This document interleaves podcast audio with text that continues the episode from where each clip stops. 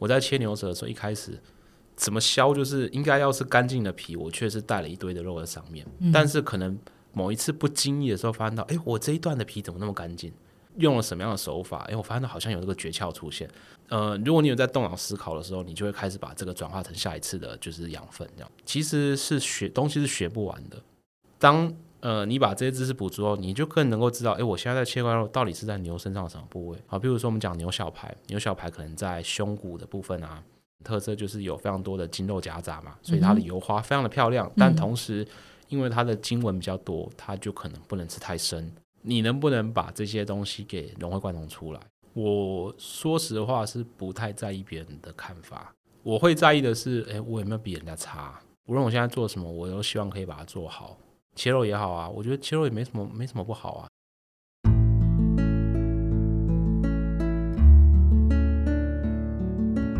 植牙诊所，帮你一生都精彩，从新鲜到退休。Hello，大家好，我是主持人 Pola。你是民生消费产业的工作者吗？过去曾经，或是目前正在，也或者是未来即将要投入餐饮、零售、批发、住宿服务，或者是运动休闲旅游业吗？在全国有超过两百二十万人，也就是平均每四位工作者就有一位是来自民生消费产业。所以新一季的内容策展，我们推出翻转民生消费产业人才新样貌。在前面几集呢，我们已经陆续从民生消费产业给人们的价值帮助来切入。今天我们要跟大家分享的是产业内的工作样貌，不止解惑解闷，还找到工作价值。在前面几集，我们已经陆续邀请了餐饮业的店长，还有健身教练。今天来到现场的呢，他是一位型男热血主厨。我们今天帮他定的主题是刀工冷房下的热血厨男。我们欢迎今天的来宾徐仲全 Leo。Hello，你好。嗨，你好。厨男为什么一定是刀工冷房？哈，那呃，他目前是干杯集团采购部的经理，采购采购，你就想象是哎坐办公室。可在坐办公室之前，他其实是呃厨师，他也是一位切切什么切什么？你说。切牛肉，切牛肉的这个切肉师很强。那你可不可以把这么呃精彩的工作经历，呃，透过您自己先跟听众朋友们来做仔细的介绍？特别是切肉师，大家比较难想象这个职务。好的，那我是在二零一七年的时候加入干杯了。那个在那之前是在日本，那回来之后呢，那我一进来的时候呢，呃，应征我的是当时的一位总料理长。那他其实应征我之后过完没多久他就离职了，哦，但他就先帮我选择放在我们位在杨美的那个中央厨房，是是，对，那就是说，哎，先学切肉嘛，对，那其实，在那之前呢，我对牛肉就是零。零认知，对，基本就是零，而且以前是做厨师嘛，所以大部分是在餐厅里面、厨房里面用，可能人家已经修切好的肉，甚至已经切好片、切好丝的东西。对，比较少有机会，就是啊，整块这样子，慢慢一刀一刀下去。哦，那当时的时候进去的第一天呢，其实我印象都很深刻。他们给我的是牛舌，牛舌，所有人学切肉的第一个关卡就是牛舌。呃，牛舌长什么样子？对，就多多多大？比如说我们有点像，有点像你的手臂这样伸出来，你的手肘到手腕的中间，大概是对，这个是一条大概呃中等大小，中等稍微偏大一点的牛舌，对，宽度就像是一般的手肘的宽度这样，对对对对对。OK，厚度呢？其实就跟你的真的就大概跟你的手臂这样，大概哦这样子哦，这么厚，大概三那它一端比较粗嘛，就是靠近你手肘的地方，跟靠近手腕的地方比较细嘛，就是舌尖的部分，那舌根就比较粗一点。嗯哼。那当时呢，那一位我的主管就是教我切肉的那一个人，他就来示范了一条，哦，三分钟结束，干净利落。然后讲说，哎，看起来应该还可以吧？一条牛，那牛舌，因为像我们人的舌头一样，外面会有一层。皮嘛，对，那我们的工作呢，就是要把这个皮给修干净。嗯，修干净之后呢，把舌下面它带的里脊给去掉之后，切成你们在烧肉店可能会看到那种牛舌切片。是是，对，其实工序很简单，就是皮修掉，然后舌下拿掉，那就可以开始切片。对，三道工。对，就三道工。对，那所以它三分钟就结束了。嗯，哦，那我记得那时候一箱牛舌大概是十六条。嗯，哦，那这十六条呢，他就示范了一条，剩十五条嘛。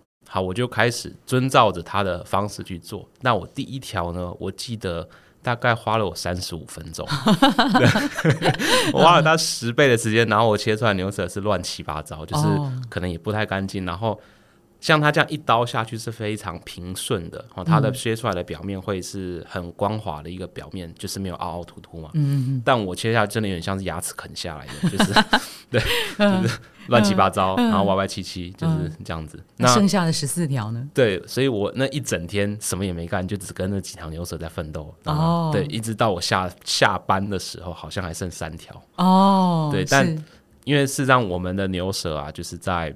呃，应应该说我们的肉啊，在下午的时候就差不多都要开始上货运车，准备要出货给店铺嘛。嗯哼。所以其实他那几栏都是留给练习的，就是不然其实当下我很紧张，完蛋这种东西开天窗了，对，就出到出到店里面，收到客人手上，怎么可以这样子？是是。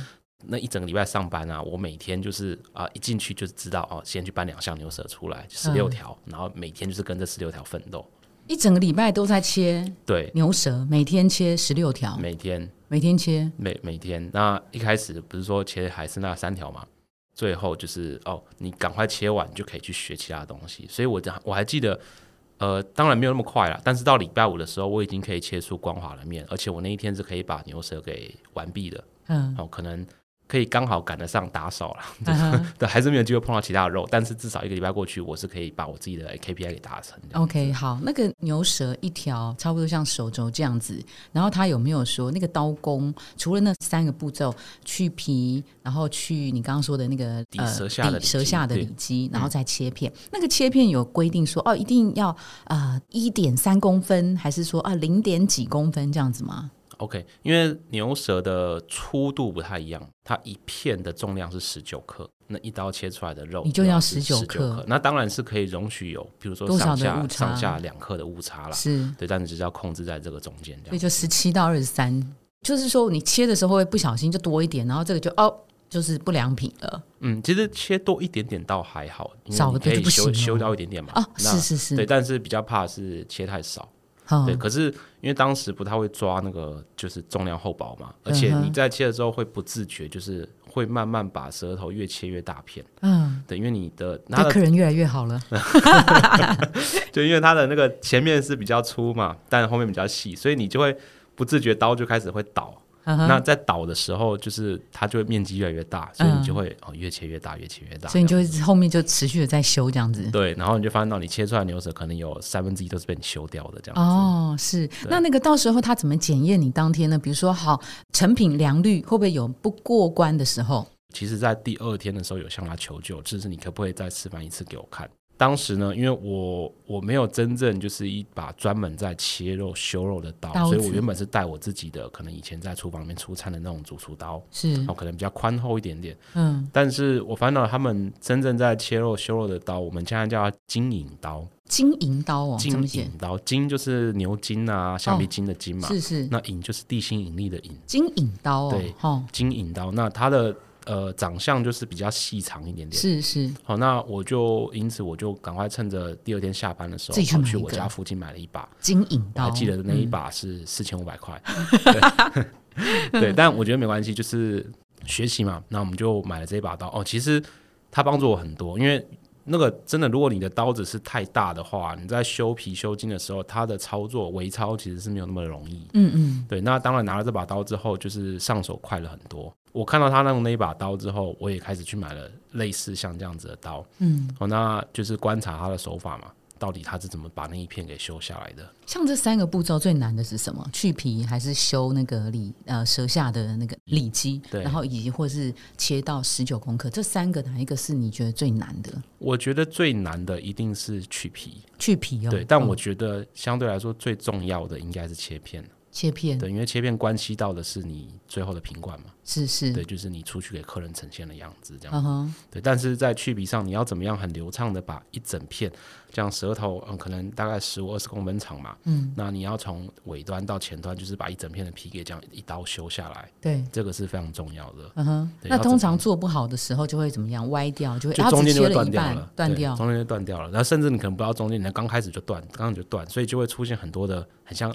牙齿啃的样子，就像我们削苹苹果皮，呃，最高干的人是要从头到尾就是不间断，对对对，所以你就会一直断，一直断，一直断，就会一直断，一直断，所以就想像苹果就会变成是呃凹凹凸凸的、坑坑巴巴的。对对对对所以客户吃到的那个牛舌或是苹果的上缘就会是啊、高低起伏不一样的。对，哎，这个倒可以在后面的切片去补救了，因为你切完片之后，你可以把边边修掉，嗯，对，但是这些就都是损耗，而且其实一条肉虽然说我们是在冷房，是。但是肉毕竟最适合的温度还是在冷藏肉最适合温度还是在零度嘛，嗯哼。所以它在你的手上的时候，其实它就是不断的在加变温，对对对。对，那它会油脂会一直溶出来，哦。所以这对品质都是很大的伤害。哦。哦，所以你在操作的时间越久，你抓肉的时间越长，这个肉的品质就会越糟。这样，哦，那没想到说那个你碰触它的时候，那个体温它会消失，所以你切这个是有时间压力的。虽然一天吃一天就是切十六条，对，最后他给到应该说标准啊，完整的学会一条牛舌的话，你是要在五分钟之内结束，就是包含修皮，然后切片这样子，所以你从那个第一条你接手叫三十五分，钟，三十五分钟。然后多久的时候你可以变成五分钟，以及那个过程，比如说我我切一条，我坏了多少不能用的，正常来说，我们如果把皮去掉啊，大概还剩七十趴嘛。我我我我当时因为没有那个所谓不流率的概念，不流率就是我们讲的产出率嘛。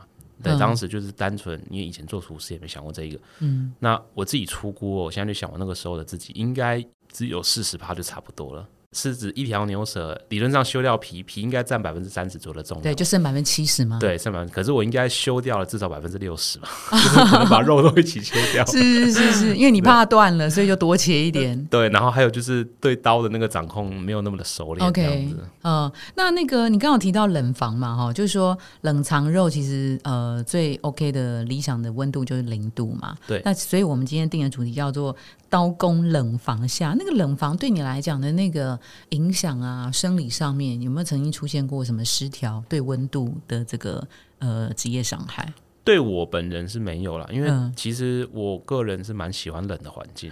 对，因为我呃，哦，我所谓喜欢冷环境，不代表我不怕冷啊，但嗯你就是穿上外套就好了嘛。所以其实，在进去之前都还是会自己准备外套啦，嗯哼那进去。但是冷房的环境最重要的是你的血液循环可能会减缓嘛。嗯哼，那包含你在抓握的时候，你的左手嗯。就很可能会出现呃职业病，像我们就有一些大姐，可能她们的手腕就会非常的不舒服，嗯。对，就是可能时常要去推拿或者之类的。嗯，那这个就是会比较需要注意的地方。他等于是他的手会一直在紧绷的状态嘛，但是因为你又在冷房，所以其实你知道人在冷的环境就是会开始倾向不动，是，但是你反而应该要多动，你才能活动到你的关节。嗯哼，哦，那活动到你的关节才可以避免这种职业伤害。的。那你怎么避免的？可能因为就是我比较不熟练，所以我不像他们可以用那么细微的手法，就是手几乎都不动就可以达到要的目标、啊，嗯。我就可能会一一直直动动来动。去，走来走去，哦。而且刚刚你在学习阶段嘛，你免不了会走来走去看别人是怎么做的，是是。对，然后看着人家的肉是哎切出来是什么样，会翻啊，会看啊，所以，OK OK，我本身是没有什么太大的影响。六刚提到，就是你的第一天，你的第一个礼拜切肉师啊。那通常切肉师的一天、一个月、一年会有什么样不同的工作样貌？那个那个工作的形式是什么？其实呃，说到底啦，我们就是在中央厨房里面的切肉嘛，对不对？嗯，那它其实就很类似像你真的像一般工厂里面生产线上的员工，所以哦。你的工作不论一日、一天，或者是呃一天、一周、一年，其实都是日复一日的在把这一块肉给修切干净啊，那切成呃精肉的样子。是是。可是你有没有就是在思考说，哎，你自己的你你你，譬如说你上面那一块，像我嘛，我切牛舌第一条三十五分钟，我切到最后可能三分钟，哇，这中间是十倍的进步哎，嗯，你能不能从这中间获得成就感？你会不会想超越前辈，说我两分半我就可以切完了？一定会，对，一定会，就是哎。我可以在这段时间就就可以达到这样的目标，哦那可能可以超过这些工作了三五年的前辈们，嗯那当然是一个很大的一个对自己的鼓励跟成就嘛。嗯对啊，那再来第二就是，当然他也不会就是锁在那，你那个牛舌赢它只是其中一项，所以那么多的肉，那像现在我们一整头牛买进来，整头都要切，那么多部位，是不是可以继续挑战自己？好，那我请问哦，那嗯。一头牛啊，最难切的是哪个部位？然后你们的最极致的目标是整头牛都要能够妥善利用，是这样吗？没错，嗯，对我个人觉得最难的一个部位，我们叫它就是板腱，中文叫板腱，嗯，对，那日文叫 miss 嘛，它的长相啊，呃，有点像是一个蛋菜，在板腱是什么？一个特定的部位吗？对，一个部位，它就是在你的前腿跟身体连接的那个地方。如果以人来说，大概就是肩膀这个位置。嗯哼。对，然后手臂上啊，肩膀这个位置那如果以。牛来讲的话呢，前腿对，跟前腿跟身体相接的那个地方。OK OK，对，我们叫它板腱。嗯那它的就像我说，它长得像蛋菜贝壳的外形。是是好、那你从上面看下去是一个类似长长的椭圆形嘛？它的特色就是上面有一层肉，中间一层筋，下面再一层肉。嗯所以难的点就在于你要怎么把那一层筋筋给无损无损的给修出来。嗯哼呃，我第一次看的时候是我之前那个时候的另外一位主管，他是这样子压着那一块肉嘛，刀子就从旁边顺着那个筋的边缘开进去，然后从这个这个步骤之后呢，你就只能相信自己的手感，因为你是看不到，因为它埋在肉里面嘛。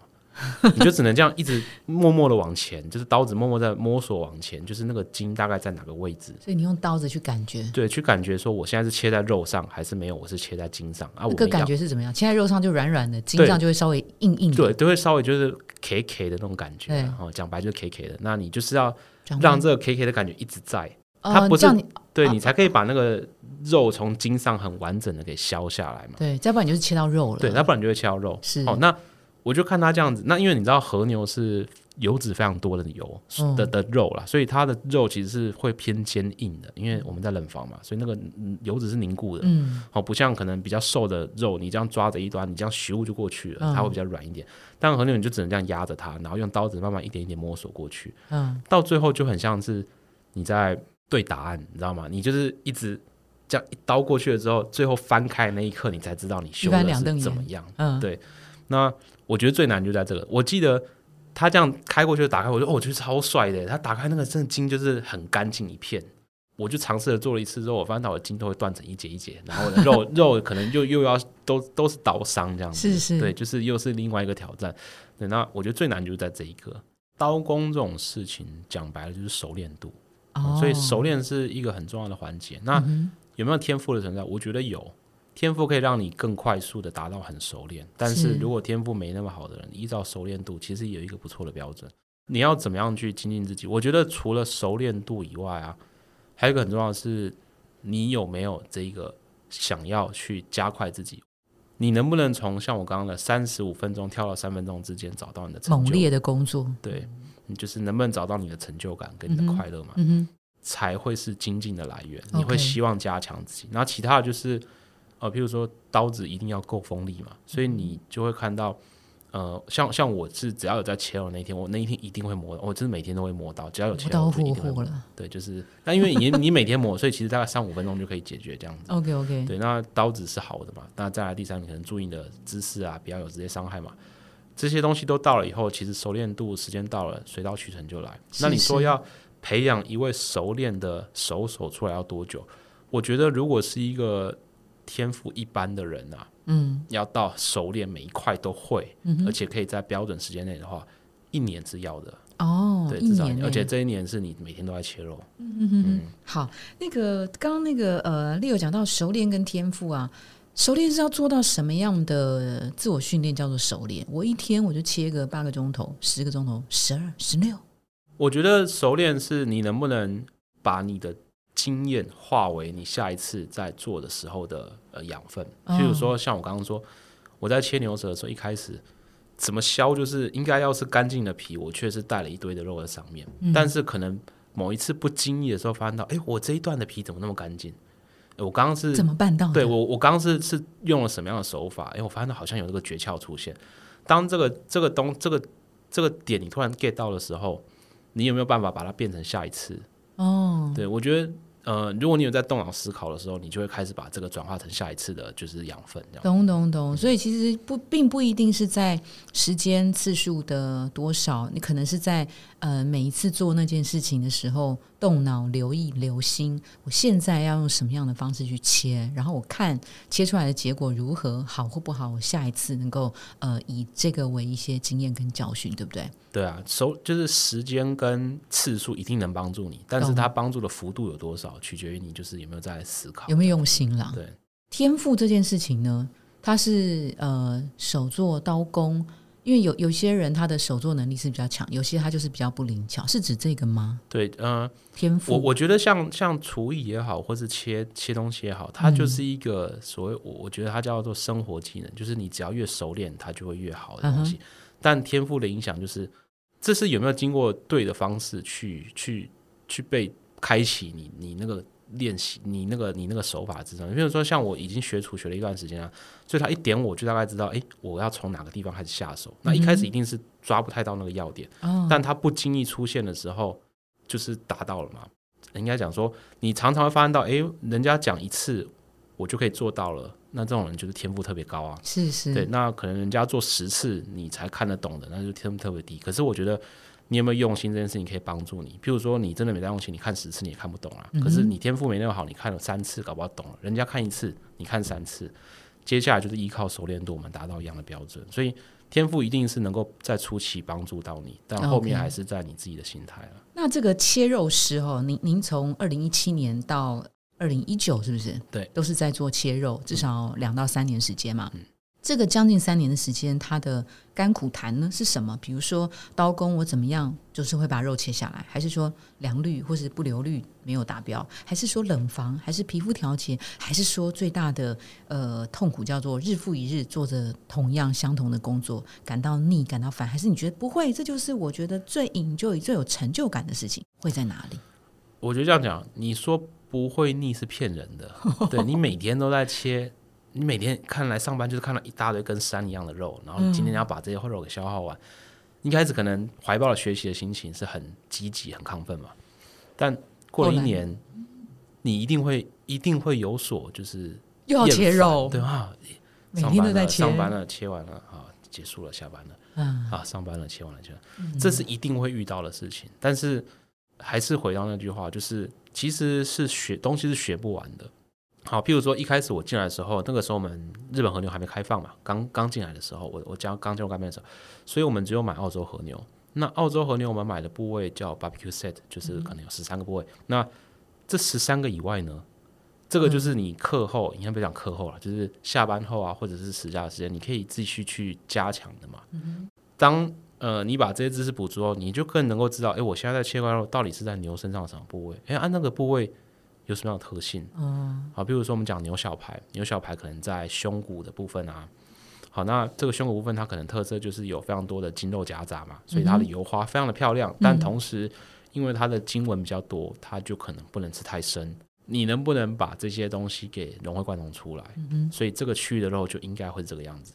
我记得有一次我真的发现到自己有成长，是我去到外面火锅店吧，好像我记得好像是火锅店，然后我看到他端出来的肉，诶，我竟然认得出那个是什么部位，他已经切成一片一片了。嗯，我想，哎，看，哎，这应该是什么什么什么？哎，我真的有成长，就是我不是真的就只是在切肉，嗯，我是有把东西学进来。那我有想到说，哎，这个地方的话，它应该会是适合什么样的？哎，他怎么会拿它做火锅？我就觉得不适合，为什么？可能他有他的考量嘛。但是你这个当下你发现到，哎，我我是有学到东西的。哦，呵呵，所以在这件事情的这个工作的过程当中啊，利友是以他小时候的志愿科学家的这个精神哈、哦、去切肉，所以他在切的每一刀下去的时候，他其实都在学哈、这个应该是知识上自己有一些成就跟学习，是让你觉得相对比较有成就感的，对不对？那如果是说感动呢？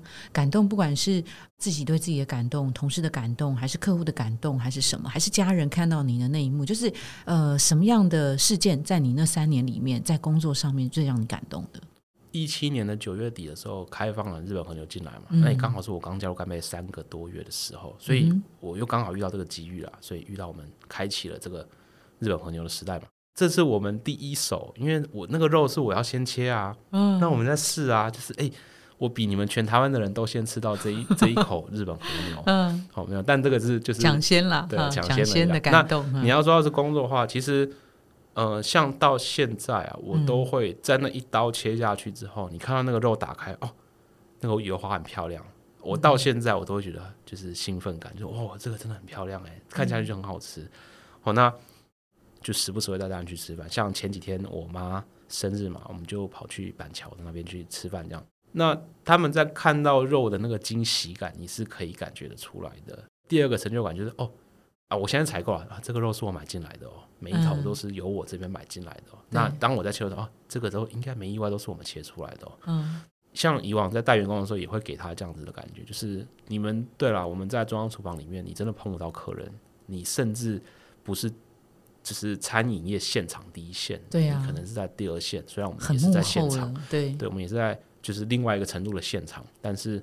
我们是感受不到那边的回馈的，所以你一定切切下去，你真的不知道你你切的东西是是是有人人在乎吗？对，会会真的真的有那么多人是喜欢的吗？但是我觉得，当你真的又亲身回到自己的店里面去，哎，不是自己店，就是公司店里面去，能看到的时候，哎，他们真的是有的。哎，像我有一个员工曾经跟我分享过一个故事，他是我那时候在物流，呃，他跟他朋友去吃饭。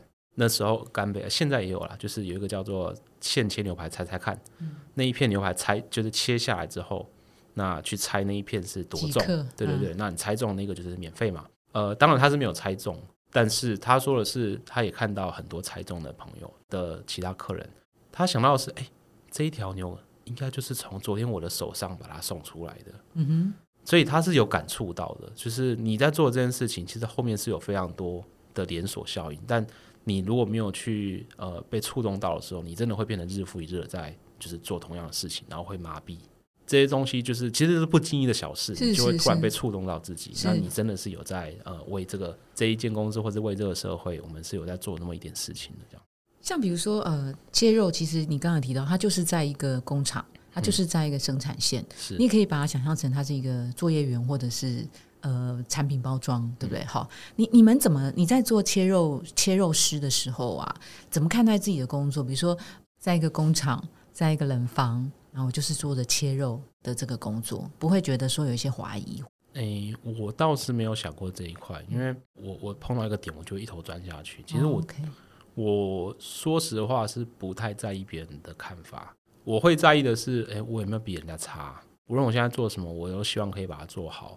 切肉也好啊，我觉得切肉也没什么没什么不好啊。即便你是工厂线一般加工厂里面的现场线上员工，那也没什么不好啊。你如果你在这个中间你是有得到诶不错的职场环境，那你也得到你不错的成就感，而且你是在过着你想要的生活，那我觉得这就很 OK 啊。你不用用别人来去定义自己啊。然后你对这件事情是很清楚的，对不对？对啊。OK。然后在二零一九年的时候，你突然从拿刀切肉的变成管钱的。才买的哈，这个机缘大概是怎么样？然后转换过去有没有哪些是不习惯的？那你怎么克服？呃，一九年的时候，其实我是转到生产管理课啦。其实那也是就是一个大转点哦，因为。从来没有碰过所谓的生产管理，我根本不知道那是什么东西。是说实话，你碰过，你就是在生产线，但是不知道什么叫管理这件事情。对，因为我虽然是在生就是生产线工作，但因为当时的我的身份是来自于干杯品牌，嗯，我们公司的组织不同嘛。我虽然跟着这些生产生产线上的员工一起在工作，但我跟他们是不同部门的。嗯我我是来自干杯品牌，然后我们来这边是为了要让品牌的人可以懂肉，那我们可能要做分配。好，那刚好在一九年那一年的时候，公司有个改制嘛，我们从品牌制改成区域制了。好，那因此我本来所在的品牌就会开始解散，那要分到这个地方。其实当下的我处境会变得有点尴尬，就是我不是管营运现场的，所以我大概也不会去到营运的地方。那我又在后面，在中央厨房待了这么久，对，所以。我也很感谢，就是当时的那个挖我过来，也不是挖我，就是把我安排过来的厂长。嗯哼哦，那他就把我放到了生产管理的这一块。哦，那他所看到就是，嗯，因为像我们在二零一八年的时候，我们安排了一个叫切肉小组计划，我们把所有店铺的店长推荐的人送到杨梅 CK 来研修啊，杨梅 CK 就是我们中央厨房，嗯，来研修嘛，三个月的研修。这个计划是由我来起头的，就是我们要怎么去规划我们的上课，我要教一些他什么样的课程。嗯嗯。那他可能在这中间看到了我，诶，不是只有切肉这件事情嘛。嗯。所以在管理上，诶，可能有机会去试试看。所以他就把我放到了中央厨房的生产管理课当课长。嗯。那其实也是我实际意义第一次，虽然以前在厨厨房有带过人，但是没有当过主管。嗯。只是第一次一当到主管，我开始要对底下的人负责，所以。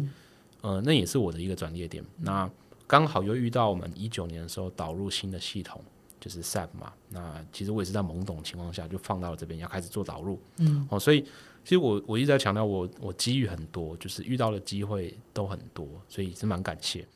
我倒没有什么落差感，就是我以前学厨的会不会就这样放弃了，会不会就这样没了？其实倒还好，我回家也是会下厨嘛，我还是喜欢这件事情，而且我也还身在餐饮业界。那包含到采购，其实是我去年底，然后到今年的三月才开始真的升到采购的经理嘛。这段时间也是一个大转变。我以前从来不需要去面对这些供应商啊，我可能不用去砍价格，嗯，对，那。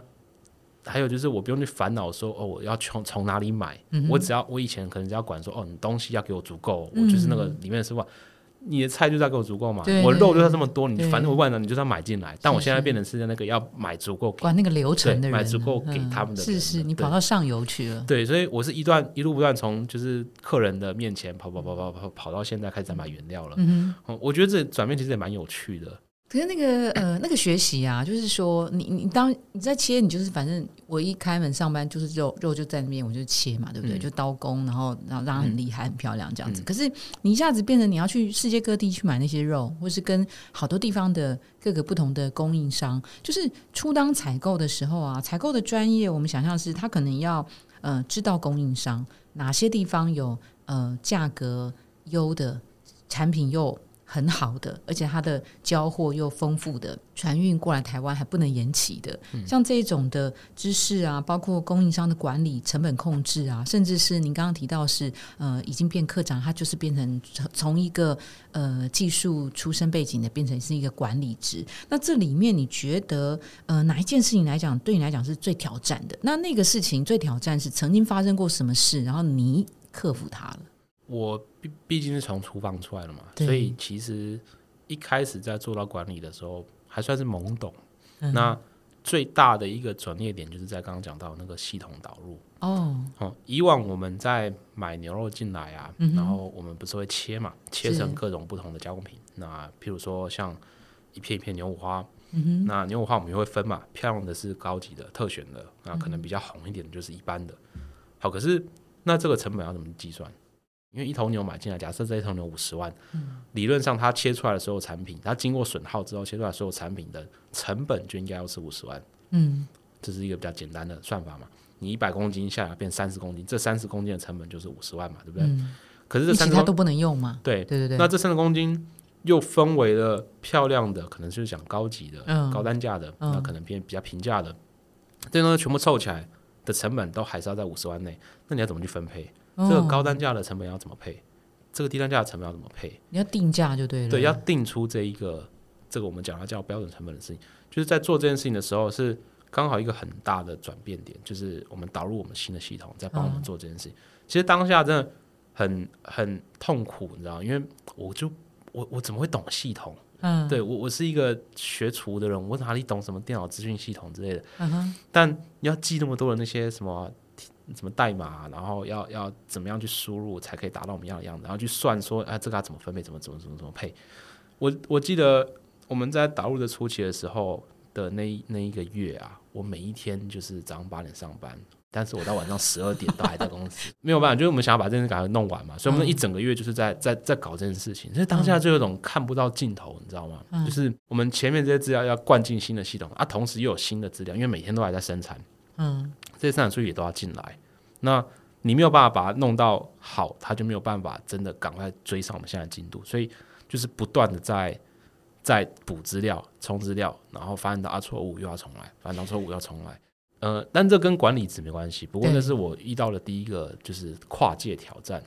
呃，在这之后就是不断的在玩转这套系统的同时，也是要开始让底下的人去学嘛，因为我当时我是 key user，就是负责导入的人。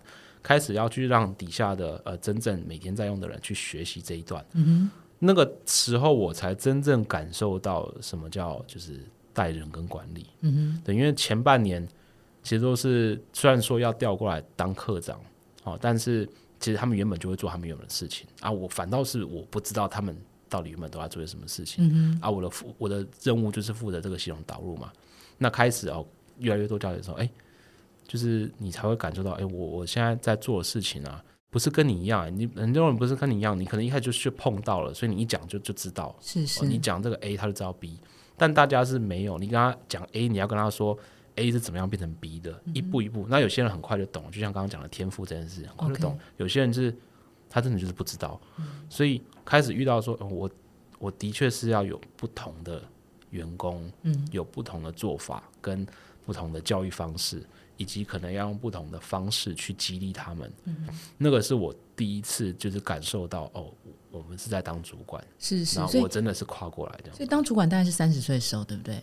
对，三十差不多对。好，所以当主管到现在，呃，差不多也是三年三年多的时间，跟您过去在切肉师的时候做一个纯技术的匠人，差不多也是三年多的时间。这两个转换呢，你觉得你会比较喜欢哪一个啊？到现在我也都觉得切肉这件事情很有成就感，你知道吗？就像我说嘛，我现在切下去，看到那一刀打开，哦，很漂亮，我还是会心会触动到，就是我们在处理的是这么好的一个东西，这样子。但是不同的啦，不同的面向，毕竟像切肉切肉挑战啊，你要怎么样让自己在呃一整天的这个工作下，你还要维持自己现在的状态，嗯，这个是对自身的磨练嘛。但是在管理这一块，你要想的是我怎么让团队一起往前嘛，达到我们想要的目标。嗯，所以这个是对外的放，就是对外显的部分。你要怎么去让你的你去影响到这些人一起达到我们样的目标？跟你要怎么样把外面的知识给收敛到自己身上去达到这样的目标，是两个不同的方向。但是我觉得两个都是很不错的。那最后我想要从外围的那个呃环境啊，就是说。确实，在我们民生消费产业人才白皮书的数字上面看到，包括。餐饮啊、住宿啊、观光旅游这些等等，他们的薪资平均薪资大概都是在呃后段班的排名，所以呃在加上工作其实也很辛苦，他们要招募一些新的人才员工进来，其实也不是太容易。那另外一个反应就是说，社会大众对于这个行业的一些尊敬感或者是专业感，他们没有觉得说哦一定是是怎么样。所以我们今天好想要平反的是说，借由利友的例子，不管他是在当切肉师或是采购主管，他呈现出来就是非专业、非常。到位的这个出色的表现呐，其实社会大众可以怎么样重新来检视这个行业里面的工作人员？他其实也是一个很专业、很到位的呢。可不可以有一些什么来来来颠覆、来突破大家对这个行业的一些传统认知上面的一些误解？呃，我们讲到社会地位这件事情，就是餐饮业是一个门槛非常低的工作，谁都可以来，嗯，但是不是所有谁都可以待。原因是因为你可能真的不知道你要的是什么，是是，对，就是你可能如果你是真的为了薪水在着想的，我觉得你可能来餐饮业不会太合适。OK，对，那但相反的是，呃，如果你觉得透过现在这个餐饮业，你在这中间可以找到你的成就感跟开心的话，其实我觉得。对啊，我们我们或许在薪资是后段班，但你可以不用当薪资的后半段啊，你可以你可以你可以找到自己的出路的。是是，确实在整体薪资相对比较低，但是我们还是在民生消费产业里面看到了几个薪资也算是我说翘楚，嗯。至少它是高于平均值，高于整体市场薪资。其实，在民生消费产业里面还是有的哈。那我们今天也非常谢谢利友亲身的示范，我觉得是一个呃很好的经验值，因为我们在他身上看到了，你看他刚刚提到的，呃，餐饮业虽然是一个门槛相对比较低的工作，人人都可以进来，但是它不是人人都可以做的久的哈。在利友身上，我们看到他面对日复一日做着同样重复的工作，他是用。动脑的心态，在持续的学习这件事情，就会让他可以做的。比较久也做得开心。那他有提到，就是在这个行业里头啊，他其实抓住了非常多的机会跟机遇。那也正是因为他其实可以把握当下，也可以适时的跟自己对话，知道自己呃未来可能可以想补哪方面的不足跟挑战，所以从过去的一些经历成就了现在的自己。那非常谢谢 Leo 来参加今天的节目，谢谢您，谢谢，拜拜。谢谢，谢谢，拜拜。如果您喜欢今天的内容，请给我们五颗星，并且留下好评。假如有更多的问题，欢迎到植牙诊所的网站来发问。特别想听什么主题，请点击节目资讯栏的连结投稿给我们。也邀请您订阅追踪，掌握最新的内容。我们下次见喽！